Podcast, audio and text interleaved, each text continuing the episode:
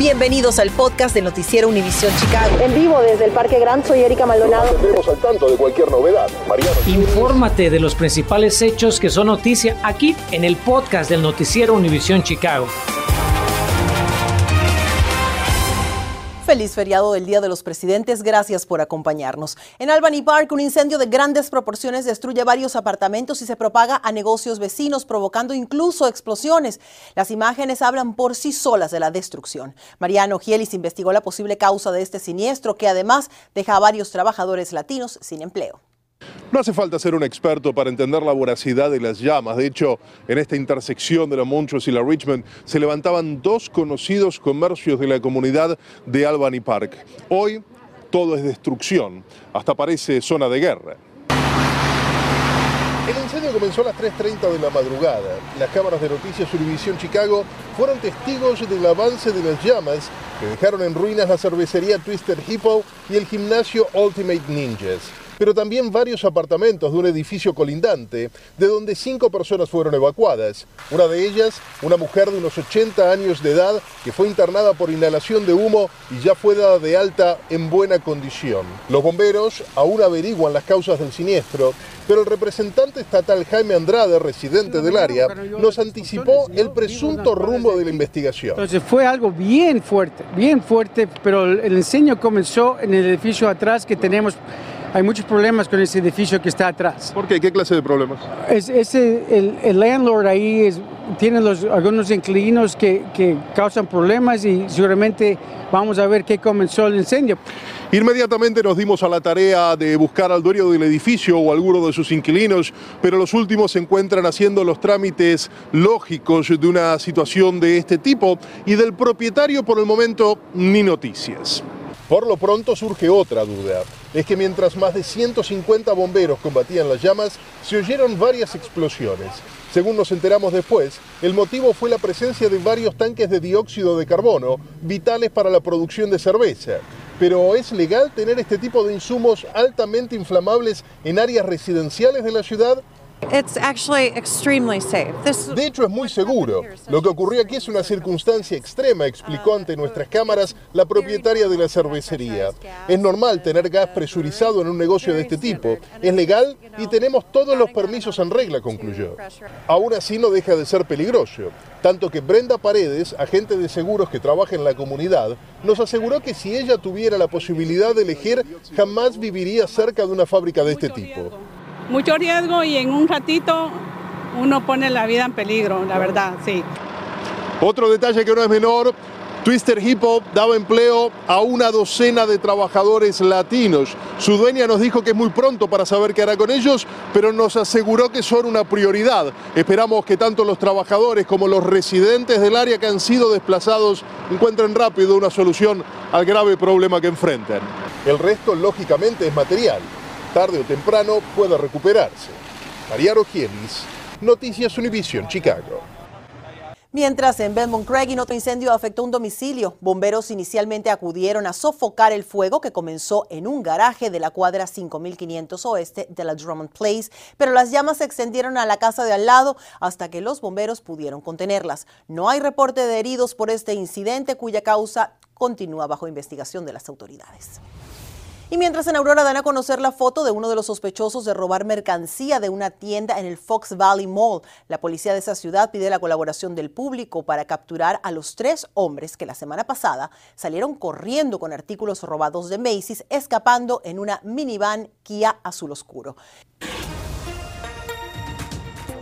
Esta tarde tenemos nueva información sobre un adolescente arrestado en relación con un tiroteo en Waukegan.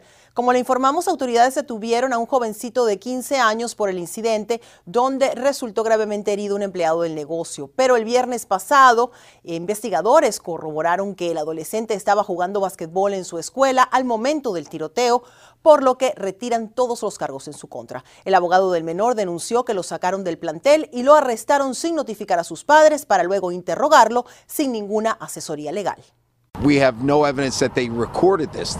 Ni siquiera hay evidencia de que estaban grabando el arresto como lo establece la oficina de la Fiscalía General.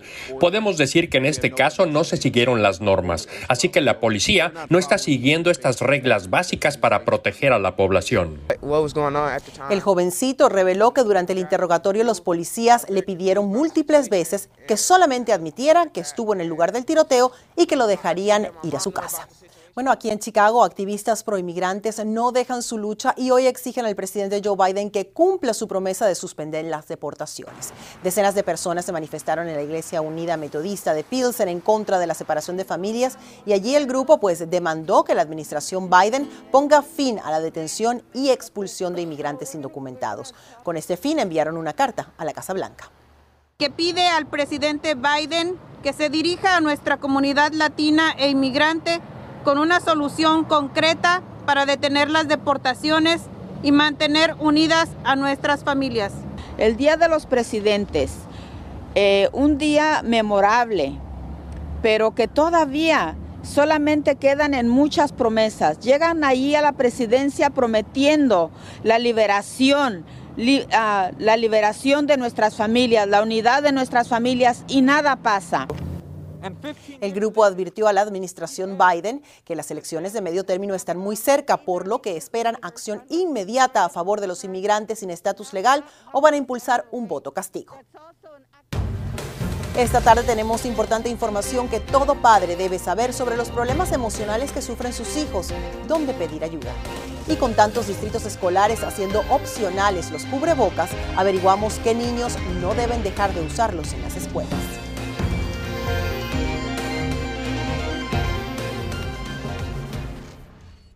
Infórmate de los principales hechos que son noticia aquí en el podcast de Noticiero Univisión Chicago. Si es padre de familia con hijos jóvenes, queremos informarles sobre un nuevo estudio realizado aquí mismo en Chicago y que concluye que muchos adolescentes lidian con problemas de salud mental y el acceso a servicios. Pero el estudio va un poco más allá y ofrece soluciones. Carmen Vargas revisó los resultados y también habló con un adolescente. Carmen, buenas tardes. ¿Qué te dijo? ¿Qué tal, Erika? Muy buenas tardes. Alexander, este jovencito con quien tuve la oportunidad de conversar esta tarde y quien también participó en esta investigación, asegura que en ocasiones culpan a la juventud de Chicago de los problemas que está enfrentando la ciudad, pero dice este estudio comprueba que el origen del problema es precisamente la falta de recursos en comunidades menos favorecidas y marginadas. El día de hoy, Lurie Children's y varias organizaciones locales dieron a conocer los resultados de un estudio que se llevó a cabo en las comunidades de Albany Park, Austin, North Roseland y Westridge sobre la salud mental de los jóvenes de grupos minoritarios como latinos y afroamericanos. Esta investigación enseña que los jóvenes están enseñando el camino en cómo podemos llegar a un futuro que sea saludable para nuestra comunidad y que no tenemos que esperar mucho tiempo, que estos cambios pueden ser muy inmediatos. El doctor Rivera dice que esta investigación fue diferente, ya que trabajaron mano a mano con los jóvenes de las comunidades que experimentan la desigualdad sistémica del acceso a servicios de salud mental. El estudio es un paso en la dirección donde queremos llegar um, para la salud y el bienestar de nuestras comunidades.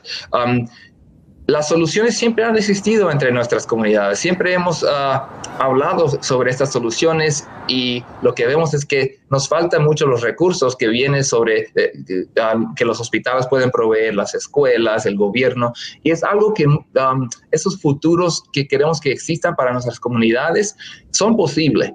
La investigación arrojó que el 66% de los jóvenes sienten una profunda conexión entre la desigualdad de los servicios de salud mental.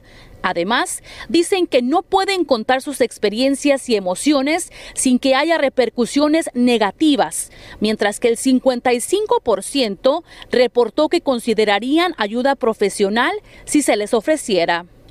Ya tenemos la sabiduría y las experiencias en cómo salir adelante tenemos ah, las soluciones y las ideas y hasta las hemos vivido y, practicado en varias formas entre nuestras comunidades y, los hogares. y los jóvenes nos estaban enseñando que ya tenemos esta, esta perspectiva, no más falta de los recursos para poder alcanzar las soluciones. Entre las recomendaciones que el estudio sugiere se encuentran convertir los edificios abandonados por toda la ciudad en centros comunitarios, crear programas gratuitos que promuevan el arte, música, actividades físicas y juegos en línea. Alexander Villegas es parte de la organización Comunidades Unidas y participó en el estudio. ¿Por qué es tan importante este estudio para nuestras comunidades?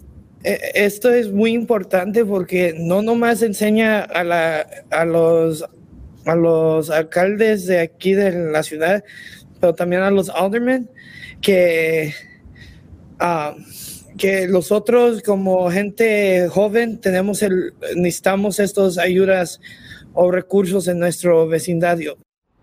Bueno, también los jóvenes compartieron que quieren que la sociedad los vea por todas las contribuciones que hacen en sus comunidades y en esta ciudad y que también desean ser apreciados por su identidad y liderazgo. Estamos reportando en vivo del centro de la ciudad. Carmen Vargas, Noticias, Univisión Chicago. Pasemos al tema de la pandemia, ya que más escuelas siguen cancelando el uso de mascarillas en sus instalaciones. Los distritos escolares 129 y 131 de Aurora recomiendan el uso de cubrebocas, pero serán opcionales en los planteles, mientras que las escuelas de Arlington Heights, Buffalo Grove, Wheeling, Mount Prospect, Palatine, Rivel Trails, Prospect Heights, Des Plaines, Joliet y Algonquin, pues también cancelaron el uso obligatorio de mascarillas para sus alumnos y personal. Y ustedes, padres de familia, siguen con muchas dudas que nos han hecho llegar a nuestra sala de redacción. Queremos aclararlas y hablar de otros temas. Y por eso nos acompaña la doctora Juanita Mora, inmunóloga y alergóloga. Doctora, bienvenida. Siempre un gusto, Erika. Doctora, cada vez son más las escuelas que hacen las mascarillas opcionales aquí en Illinois, pero ¿cuáles son los niños que deben seguir usándola, que no deben quitarse la mascarilla en las escuelas? Los niños inmunocomprometidos, por ejemplo, que tengan asma, que tengan problemas crónicos como cardíacos, trasplantes de riñones, trasplantes de corazón, los niños a alto riesgo o con fibrosis cística también. Y también, Erika, los niños que viven con hermanitos más pequeñitos, menores de 5 años, con en los que no tenemos una vacuna, o con un abuelito, una abuelita, un tío, tía o papás que tengan diabetes, alta presión, problemas cardiovasculares, donde hace a los papás o a otras personas en sus casas este, inmunocomprometidas y a riesgo de COVID-19 severo. Doctora, escuchamos la semana pasada que California anunció un plan de transición de pandemia a endemia. Por favor, explíquenos qué significa esto. ¿E Illinois debería tener un plan similar para hacer lo mismo y cuándo?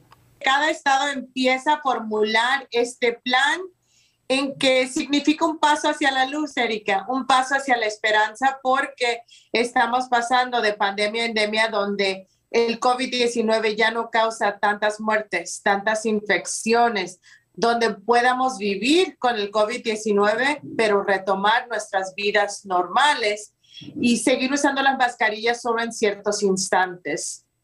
Doctora, también se espera que los Centros de Control y Prevención de Enfermedades CDC esta semana finalmente den a conocer nuevos lineamientos para, para, muchas cosas, para reabrir, para las mascarillas.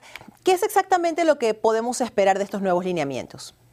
Bueno, Erika, en esos nuevos lineamientos vamos a ver este, muy específicas recomendaciones y van a tratar de hacer el CDC básicamente hablarles a comunidades si tu nivel de transmisión es este del COVID-19, tienen que seguir usando las mascarillas. Si hay este número de hospitalizaciones o esta es la tasa de positividad, esto es lo que deben de hacer. So vamos a tener unas reglas mucho más alineadas, más fáciles, en que ellos también están transicionando de pandemia a endemia para todos nosotros y esperemos que esto pase pronto para por fin salir de esta pandemia. Muchísimas gracias a la doctora Juanita Mora por aclararnos todas las dudas y también respondérselas a nuestros padres. Siempre un gusto, Erika. El zoológico Brookfield tiene una nueva residente. Se la presentamos y le contamos por qué se mudó de zoológico.